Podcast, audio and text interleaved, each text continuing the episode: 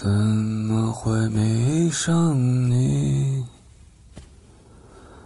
我在问自己。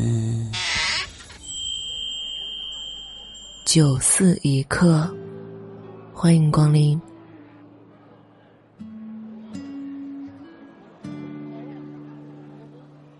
本节目由喜马拉雅独家播出。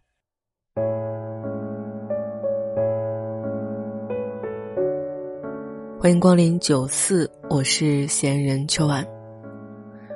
前两天在刷社交网站的时候，看到了一个新闻，是关于贾玲的。因为《你好，李焕英》，现在他们整个剧组基本上都非常非常的受欢迎，所以我看到的那个消息是讲，有一次他们整个剧组到成都去路演，在影迷见面会环节，有一位妈妈问贾玲。我来八卦一下，你看我们差不多大，我都有两个孩子了，贾玲你呢？如果说是一般人遇到催生这样隐私而尴尬的话题，自然是不知所措，内心肯定还会有些许的抗拒以及不开心。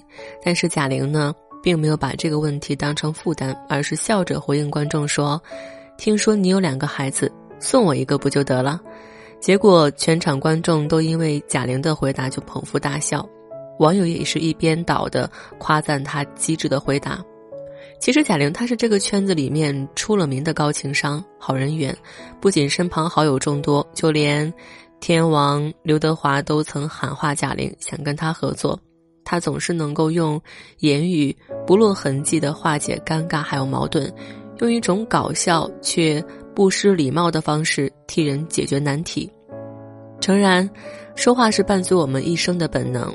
懂得说话的人与人相处时，自然能够左右逢源，人缘呢也会越来越好。我的好朋友六六，他是一个心理咨询师，而且他非常的擅长沟通力。当天我就把这个新闻分享给他，他说：“人的一生永远需要两种能力，那就是好好说话和情绪稳定。如果你想要这种好运好友常伴左右的话，就要懂得说。”三句好话，哪三句呢？他说，第一句是说谦虚的话。葛洪说过：“劳谦虚己，则负之者众；骄慢倨傲，则去之者多。”什么意思呢？谦虚温和的人就会有很多人跟随他，骄纵傲慢的人就会有很多人疏远他。深以为然啊！保持低调内敛是一种自我勉励，更是人际交往的箴言。越是谦虚，人缘就越好。之前知乎上有一个热议话题，叫“张国荣为什么这么多年依然被铭记”。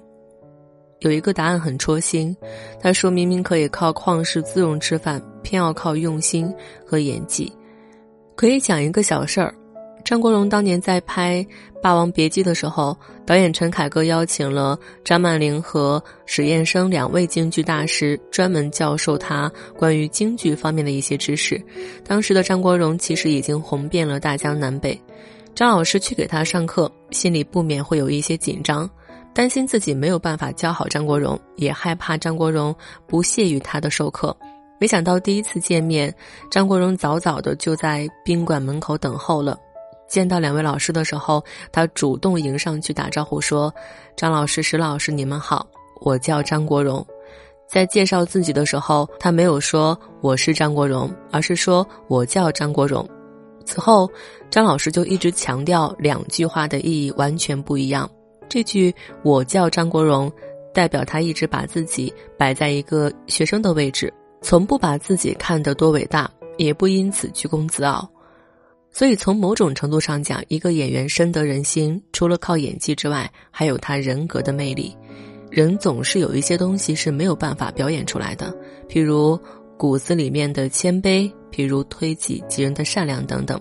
而这些，只有真正拥有的人，才能在与人交往中自然而然地流露出来。说到底，拥有虚怀若谷的品性，懂得谦逊低调，才能走得越来越远。人缘呢，也才能越来越好。那第二句话是什么呢？说幽默的话。我之前在微信里面的腾讯新闻里看到了一个新闻，反正大家也知道，腾讯每天都是那种震惊体的标题，什么女子帮孩子去存过年压岁钱，到银行一清点，当场尴尬了；还有女子买了三张彩票，中了一百二十七万，去兑奖时一幕让她不能接受，全部都是这种。而这条新闻呢，就是医生看病碰见自己的老师，他竟然说终于可以给你一刀了。就是一位医生要给病人做手术，而这位病人呢，恰好是他初中时期的班主任。于是，医生一边为其检查身体，一边笑着说：“您培养我半天，终于有机会给您一刀了。”这位医生的言下之意，其实是老师辛勤培育了他这么多年，终于有机会能够报答老师了。他用幽默的言辞，巧妙的表达了对老师的感恩之情，也让老师听完忍不住笑了起来。严肃紧张的氛围也缓解了很多，虽然我也知道人家老师肯定也是花钱看病的嘛，对吧？老舍说，幽默是一种才能，但不是人人都有，而懂得幽默的人一定比无趣的人更受欢迎。那最后一个呢，就是说有分寸的话。一书在他的词意识、比意识当中写道：“进退对成年人来说是江湖秘诀，所谓敌退我进。”都要练熟练妥，否则不知进退，不晓得知难而退，都会万劫不复。懂进退知分寸是人际交往的金科玉律，尤其是在说话的时候，说话有分寸的人，给人一种如沐春风的感觉，自然人缘会更加好。有一句话讲，真正高情商的人，往往有着较强的共情能力，在与人沟通的时候，真正能够做到感同身受。人生际遇不尽相同，外人不知全貌，说话有分寸的人不揭人伤疤，更加不会刨根究底，再次在别人的伤口上撒盐。菜根谭中说：“使人有面前之欲，不若使其无背后之悔；使人有乍交之欢，不若使其无久处之厌。”什么意思？在说话上要懂得把握一种分寸，才能做到初见让人喜欢，长久。不让人厌烦，会说话是一门学问，说话有分寸则是一种修养，这样的人才会更受欢迎。日本文学家大宅壮一说：“一个人的脸就是一张履历表，实际上一个人的嘴也是他的另一张履历表。懂得说话，能于尴尬境地中解救自己和他人，更是一种四两拨千斤的智慧。所以，好好说话是我们这一生的必修课。”人活一世，愿你我都能够把握说话之道，让别人舒服，同时也让自己舒服。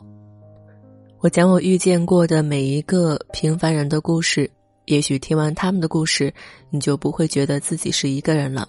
我正在搭建一个可以让你畅所欲言的空间，在里面随时随地把你的情绪抒发出来。